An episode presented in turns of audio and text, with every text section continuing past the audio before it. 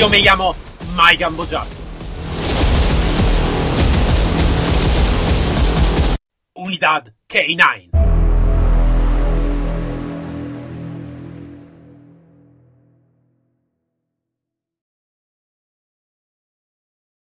Hola, hola, buenos días a todos y bienvenidos a, a este nuevo episodio de K9. Como siempre, soy Mike Gambojato y hoy tenemos eh, una, un, otro, un otro profesional súper especial. Un eh, instructor de la Policía Nacional Española K9 y gerente del Centro de Entrenamiento Adicapal. Antes de todo, buenos días, Blas. Hola, buenos días, ¿qué tal, Manio? Todo, muy bien, todo súper bien. ¿Y tú, todo bien? Bien, bien, todo bien. perfecto, perfecto. Blas, antes de todo es un placer uh, de, tenerte aquí en nuestro, en nuestro uh, nuevo episodio de K9. Um, antes de todo, cuéntame la tu historia. mi historia, mi historia en el mundo canino, ¿no? Mi historia en el mundo canino. Sí, sí, sí, como quieres, ¿eh? Si prefiere todo lo que quiere. Pero claro, eh, aquí estamos un poquito más enfocados en los K9, pero como quieras. a ver, yo entré, yo entré en la Policía Nacional y, y a poco tiempo de entrar, estuve muy poco tiempo como, como policía de, en la calle.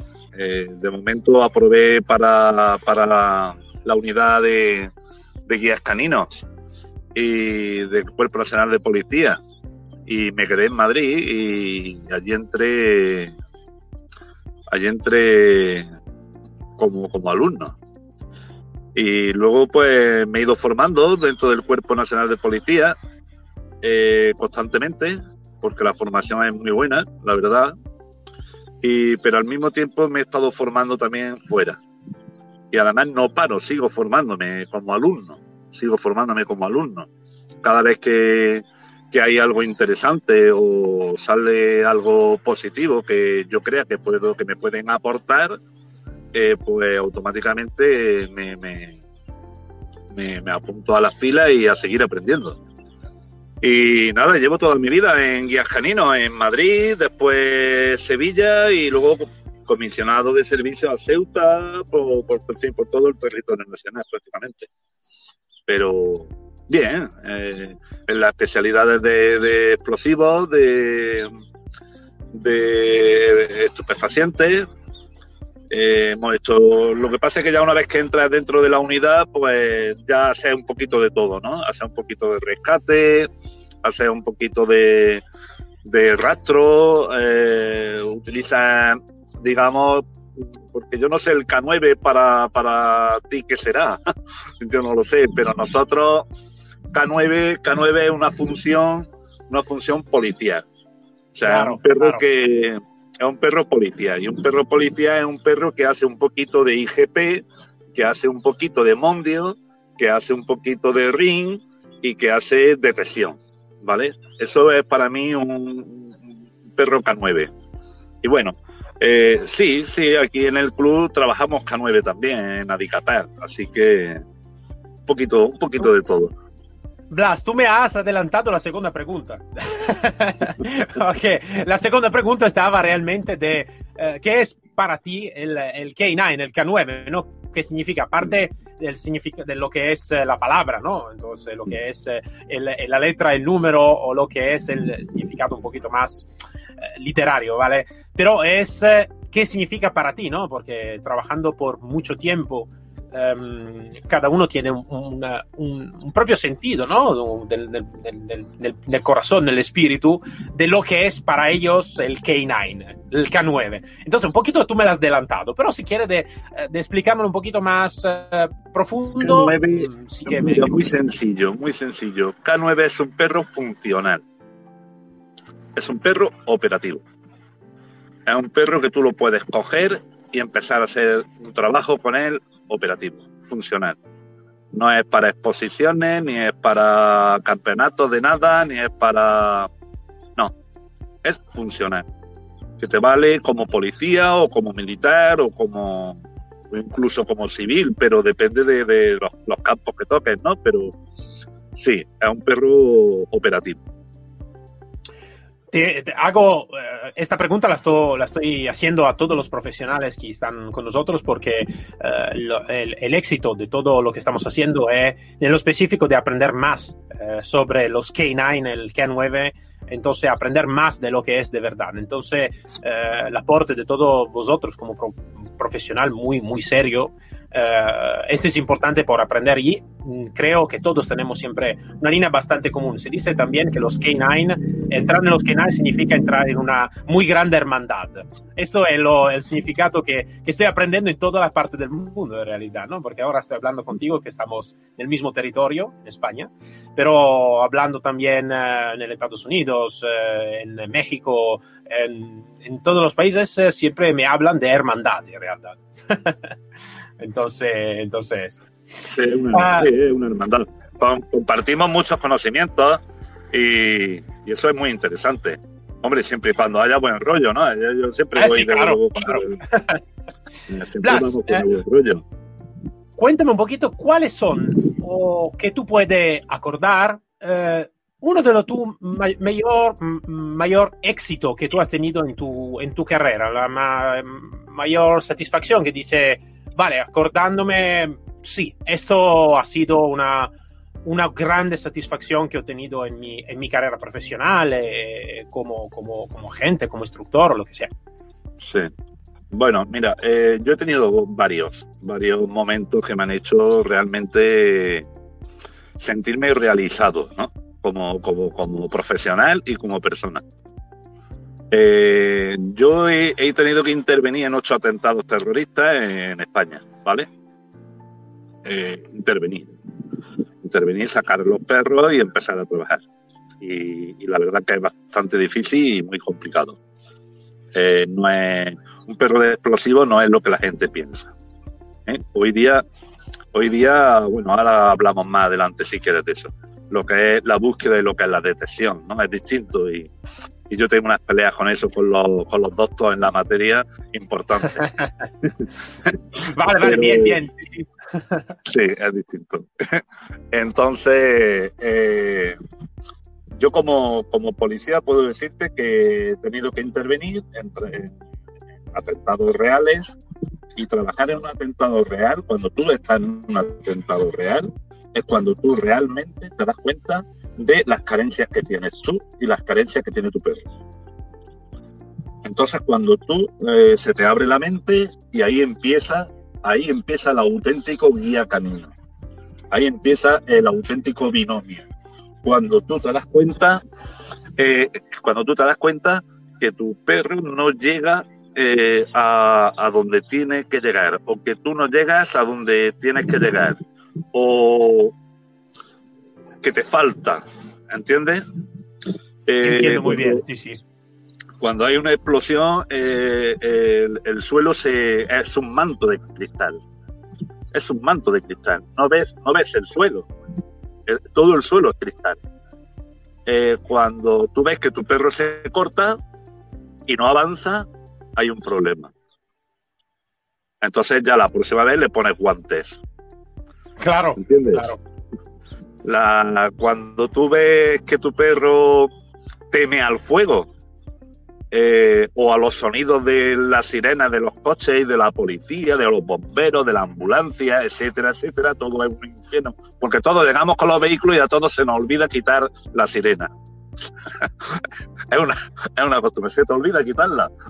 Estás tan nervioso que... sí, sí, sí, sí, verdad, verdad. Entonces, eh, eh, hay una cantidad de ruido impresionante, eh, el fuego, y entonces tú, cuando te das cuenta que tu perro teme el fuego, tienes que empezar a trabajar con fuego. cuando, o sea, tú te vas formando poco a poco con la realidad vigente, ¿entiendes? Sí, sí, con, la, operatividad. efectivamente, eso es operatividad. Por eso ese perro, un perro que yo, por ejemplo, adiestro eh, exclusivamente para explosivos, lo convierto en un auténtico K9. ¿Eh? O sea, yo no, como yo muchos, o sea, muchísimos. Pero eso te lo da la experiencia. Eso te lo da el ir una vez, el ir otra, el ir otra, el ir otra, y eso es lo que te va formando. A ti y sobre todo a tu perro, porque tú ahora te das cuenta de que tú creías que tenía un perrazo y resulta que no lo tiene, que no lo tiene. Porque llegas a un atentado terrorista y, o a una explosión y lo primero que perdemos son las falanges, los dedos y las muñecas. ¿eh? Pues es muy fácil que tú en una detección, tu perro esté, se encuentre con, una, con un dedo o con una mano. ¿Eh? Eh, es habitual, no es algo extraordinario, es habitual. Entonces, cuando tu perro se encuentra con una mano, ¿qué hace? claro, esto es una muy grande diferencia, claro, claro queda, queda muy claro. tenemos, entonces yo me siento muy, yo me siento muy satisfecho de haber tenido eh, intervenciones, de haber tenido intervenciones muy serias, muy serias, en las que eh, de mi perro y de mí dependían vidas humanas.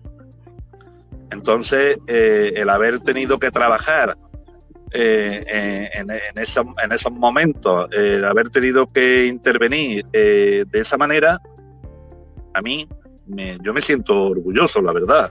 yo creo que lo he hecho bien. Hombre, siempre es mejorable, ¿no? Pero yo creo que lo he hecho bien. Mira, yo siempre voy a decir, cuando estaba como guía también, eh, compartimos la misma especialidad, ¿no? Porque yo también estaba guía uh, anti-explosivo y siempre iba a decir que la, la, mi vida y la vida de la gente de los demás que estaban eh, claro, cuando iba en intervención, estaba, eh, tenía un enlace muy fuerte con la nariz y la cola del perro.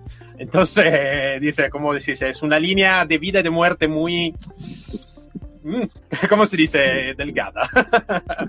Esto es. Eh, entonces sí que me encuentro, me, me, me da a sonreír lo que tú estás diciendo porque estoy totalmente de acuerdo, ¿no? Eh, la misma cosa que he vivido también yo y, uh, y sí que es potente, es ver, de verdad es potente. Uh, Blas, la, ahora hemos hablado de la tu satisfacción y todo. Um, una de las más grandes dificultades que tú has tenido, uh, en realidad también, siempre en la tu carrera, ¿no? Entonces, claro, tenemos algo de bueno, algo de y también, claro, en todo lo que hacemos uh, tenemos también a veces, a veces momentos de grande dificultad, um, donde, claro, tenemos éxito después, pero, claro, este, el momento de dificultad es un momento oscuro, ¿no? De dificultad. Entonces, um, si me puede contar algo de, lo que te ha pasado, siempre como instructor, como guía, un momento de oscuro, un momento de dificultad que tú has encontrado. Hombre, los momentos de dificultad, los, atentados terroristas son los de más dificultad. ¿eh? Esa ansiedad, eh, esa ansiedad que te causa es brutal. Eso no se puede explicar.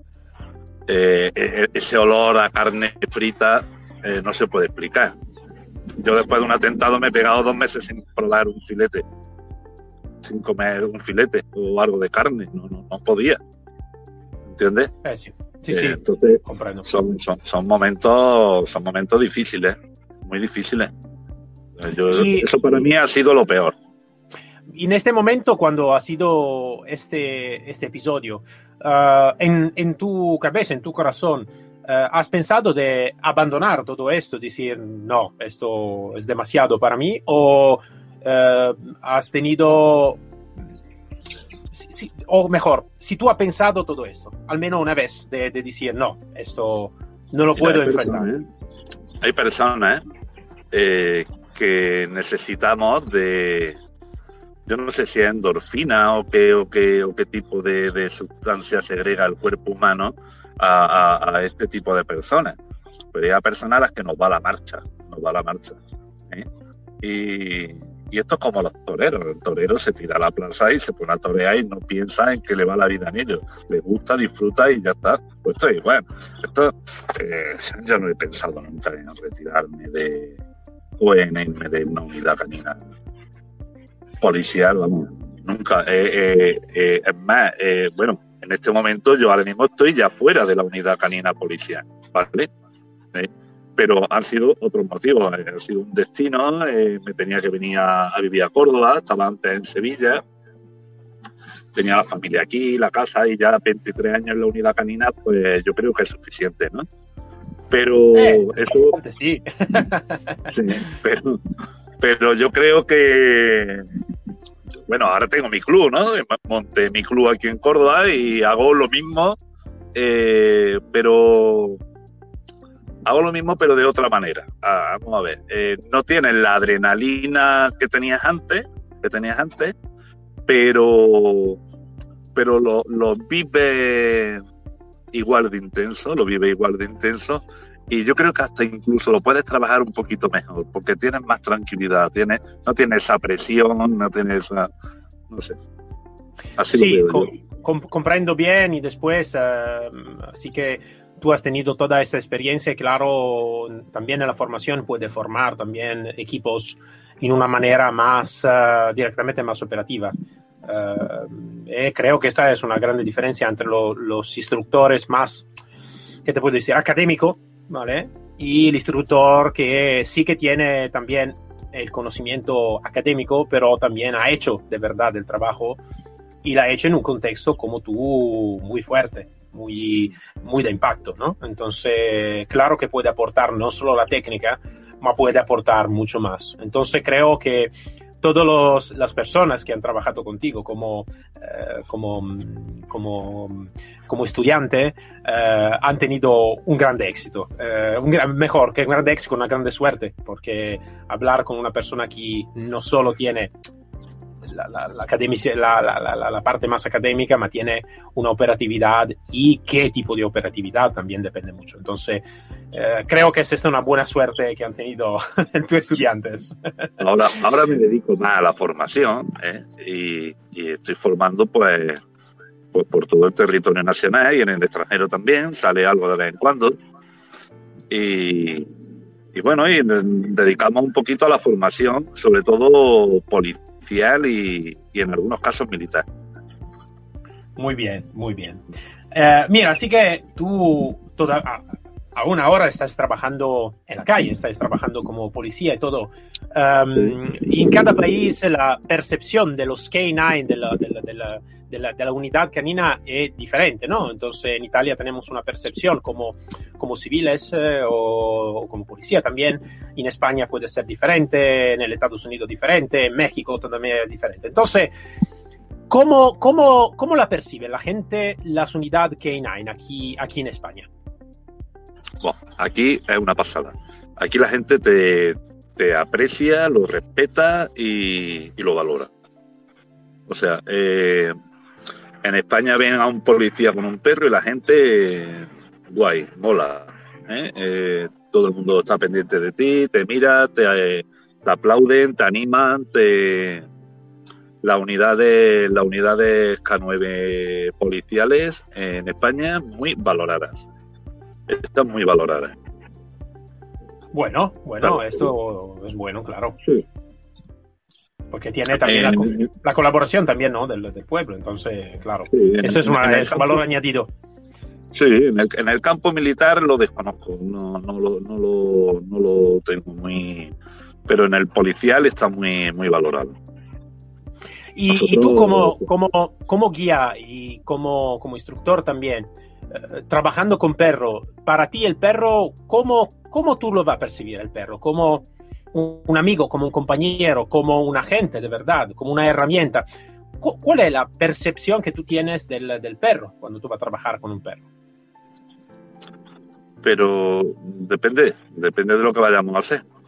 O sea, ¿qué es lo que yo percibo de mi perro cuando voy a hacer qué?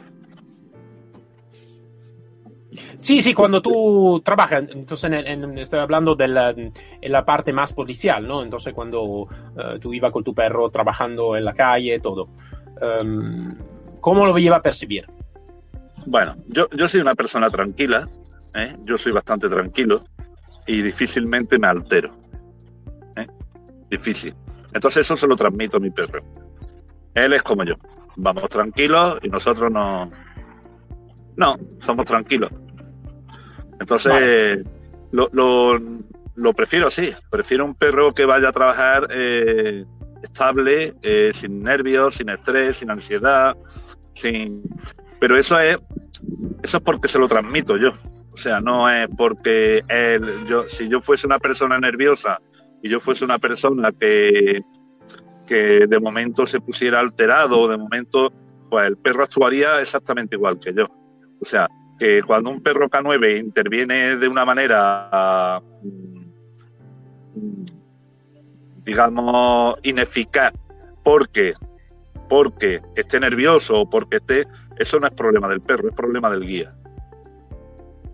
Así pienso yo. Claro, claro, claro. Eh, tengo una relación, necesita que tener una relación bastante eh, seria, ¿no? Entre los dos, eh, entonces sí que, sí, que lo es. Yo creo que eso te lo da un poco, no sé, a ver si tú estás de acuerdo conmigo, porque yo creo que eso te lo da un poco la experiencia. Yo recuerdo las, primeras, las primeras veces que yo intervenía, pues era un manojo de nervios, los pies me temblaban, o sea, las piernas me temblaban, era, era súper, ¿no? Y luego con los años pues te vas tranquilizando, te vas relajando, vas viendo las cosas de otra manera. Bueno, tranquilo, no pasa nada. Eh, no sé. sí, sí, vamos, vamos, tranquilo, vamos. Chicos, vamos. Eso te lo da la experiencia. claro, claro, claro, claro, eh, ahora, Blas, una, que una, una, pregunta que me interesa eh, es que creo que se necesita que tener eh, nella, nella, unidad canina eh, esta característica por eh, determinar que esta unidad puede ser eh, efectiva y eficiente, ¿no? Eficaz y todo. Um, y cada uno tiene su eh, propio pensamiento también en esto, ¿no? Entonces, mm, para ti como instructor más que todo, ¿Cuál, cuál es la ¿Cuáles son las características más importantes que necesita que tener una unidad uh, de verdad que tú vas a considerar eficaz y profesional? Uf, una unidad completa o solamente un equipo. Uh, unidad, una unidad canina completa. Ah, una, eh, las unidades deben de trabajarse específicamente. O sea, Tú quieres una unidad de defensa y ataque, crea una unidad de defensa y ataque, exclusivamente. Quieres una unidad de rescate y salvamento, crea una unidad de rescate y salvamento. Quieres una unidad de detección de búsqueda y detección de explosivos o de estupefacientes, crea una unidad. Eh, porque un perro de defensa y ataque puede hacer detección, sí, sí puede. ¿Un perro de detección puede hacer defensa y ataque? Sí, ¿Pueden hacer ambos obediencia? Sí. Es muy recomendable, además, muy recomendable. Pero eh, yo creo que una unidad eh, eh, debería de hacer trabajo específico. O sea, todos, todos deberían de hacer una obediencia. La obediencia sería impartida para todos en todos los campos. Pero luego, aparte de la obediencia, digamos que la obediencia sería algo obligatorio para todos. Pero, pero eh, fuera del trabajo obligatorio de, la obediencia, luego cada tema debería de ser tratado de una manera específica. O sea, no, no a un perro de explosivos ponerlo a hacer defensa y ataque, que es posible, no pasa nada. Además es compatible, no hay ningún problema. Pero yo prefiero que un perro de explosivos sea de explosivos, exclusivamente. Y trabajar, hacer un trabajo en condiciones, un trabajo serio trabajo específico eh, de la detección de explosivos. ¿Me explico?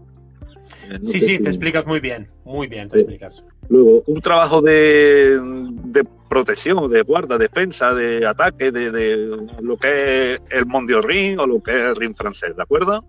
Eh, pues un trabajo de ese tipo debería de ser tratado exclusivamente mm, para ello. O sea, un perro de, de Mondio puede hacer eh, eh, detección, sí, pero yo no lo aconsejo porque le estás quitando tiempo, le estás quitando tiempo al Mondio.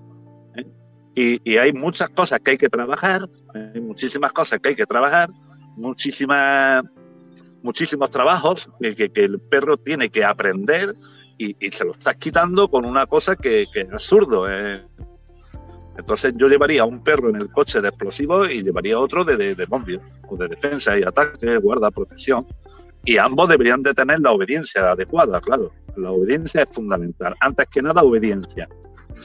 Y, eh, en una unidad puede haber una unidad de rescate y salvamento, una unidad de perros de rastro, eh, una unidad de perros de, de detección, de búsqueda y detección, y, y, te llaman, te llaman y tienes que acudir y vas con lo que te, con lo que te piden.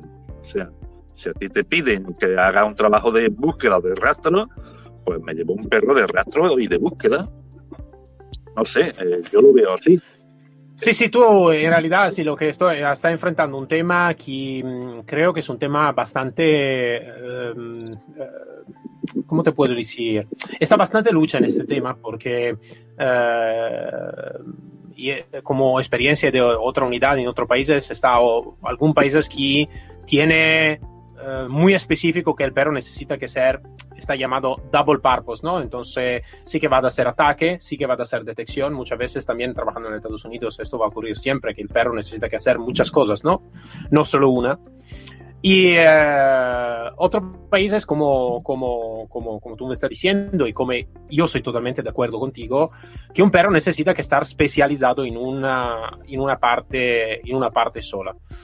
Eh, entonces sí que tú hasta enfrentado una, una, un, un, tema eh, donde está mucho pensamiento, ¿no? Entonces, lo que he mirado, después dime tú si también tú has mirado la misma cosa, es que es la cultura más eh, anglo, anglosaxone, entonces más americana, inglés y todo, están más en, la, en, en el tema del multifunción. Eh, nosotros estamos un poquito más en el tema una función exclusiva. Entonces, si es un perro de detección de explosivo, hace detección de explosivo. No sé, tú también has percibido esta, esta lucha entre los dos, las dos filosofías. un poquito. Yo, yo, yo en la policía, todos los perros que he tenido en detección han hecho defensa y ataque, todos. ¿Eh? Pero no han hecho una defensa y ataque eh, como deberían. O sea, eh, como un perro auténtico de Mondio. Un perro auténtico de Mondio eh, es un perro súper operativo, que, está, que se enfrenta cada día a una cosa nueva. ¿eh? Y eso hay que trabajarlo.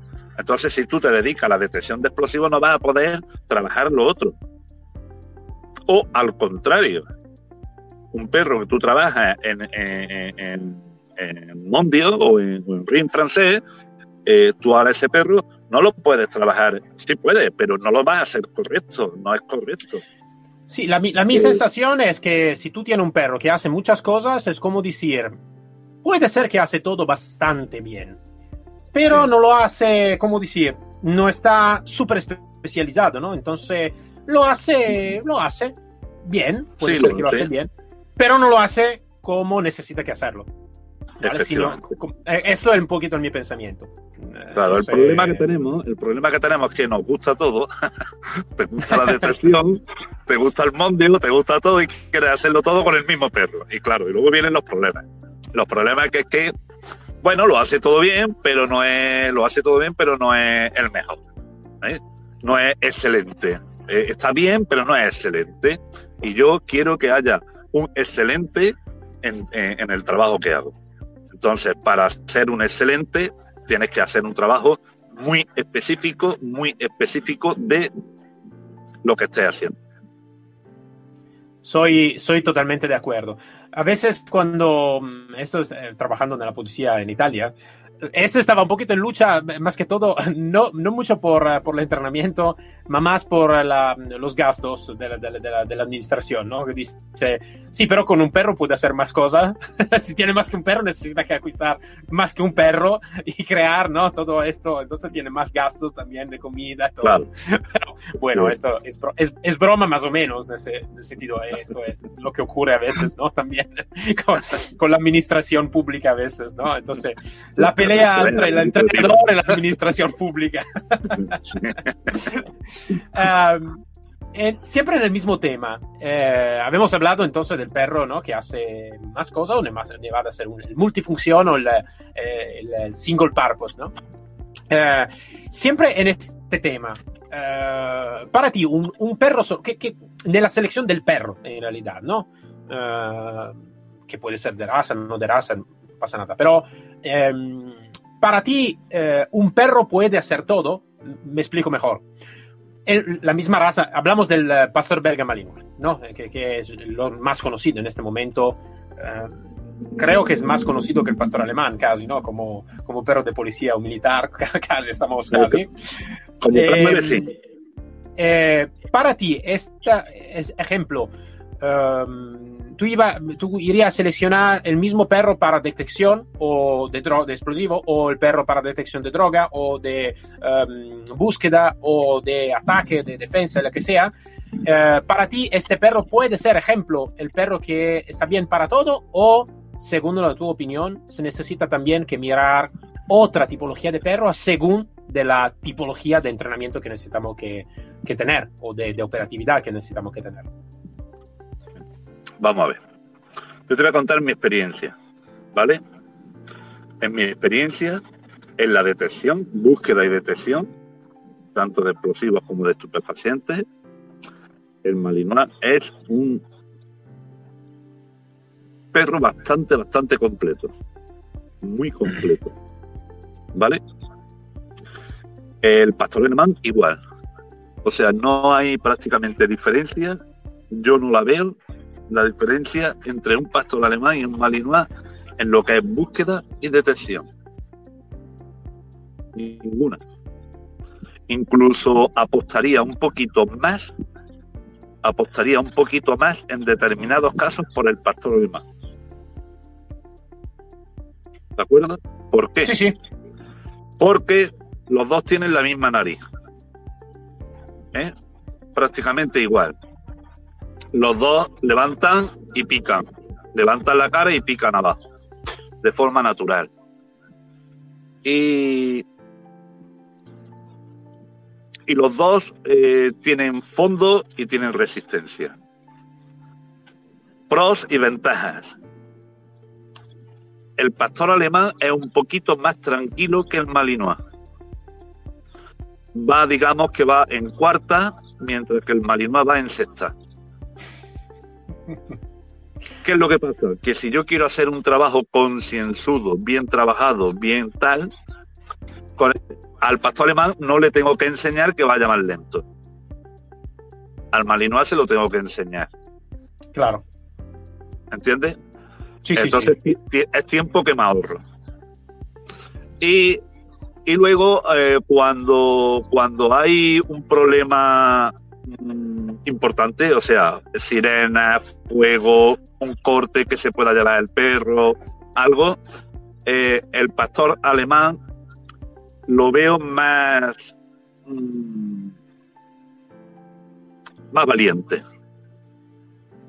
eh, que al pastor belga malinois. Al pastor belga malinois hay que entrenarlo para eso. Al pastor alemán eh, le cuesta menos trabajo aprender eso que al pastor belga malinois. Eso sí, una vez que lo aprende, es una máquina de trabajo. ¿Vale? Claro. pero hay que enseñárselo. Claro. Pero, y darle esa confianza. Le tienes que dar esa confianza. Al pastor alemán muchas veces no tiene ni que dársela, se la toma él por su propia. Y se la toma él por su cuenta, claro.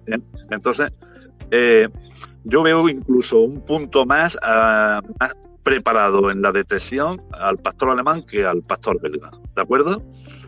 Pero una vez que el pastor belga ha aprendido el trabajo bien aprendido, me gusta más que el pastor alemán.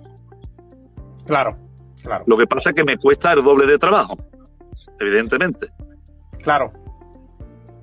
Entonces, eso es lo que es la detección. El trabajo que yo veo. Luego, en el trabajo operativo funcional K9 de eh, defensa y ataque, eh, prefiero eh, al pastor belga malinois. Es mucho más completo que, el pastor alemán. Mil veces más completo.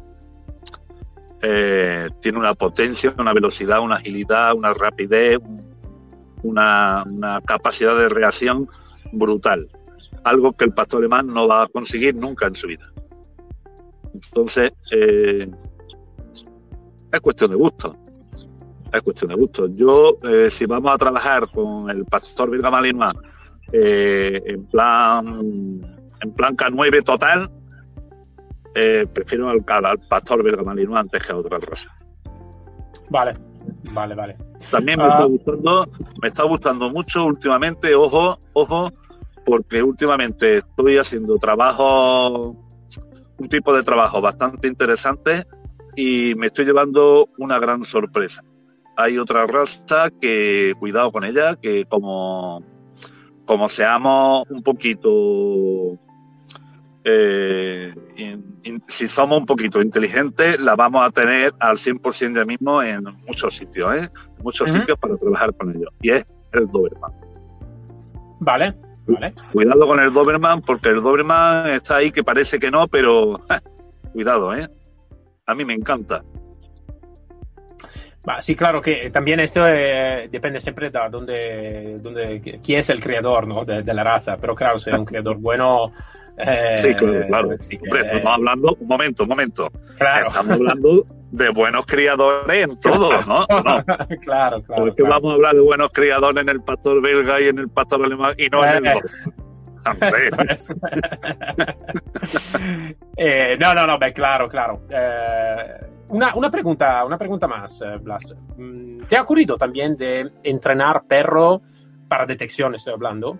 Eh, aquí no eran ni pastor alemán ni pastor belga, mm, otra tipología de raza, que pero para ti ha sido un buen, eh, un buen, un buen agente, ¿vale? Un buen, eh, un buen perro detector.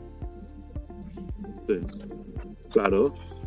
Yo he tenido perros, yo he tenido perros bastante mm, mediocre, mediocre, y sin embargo han cumplido su labor.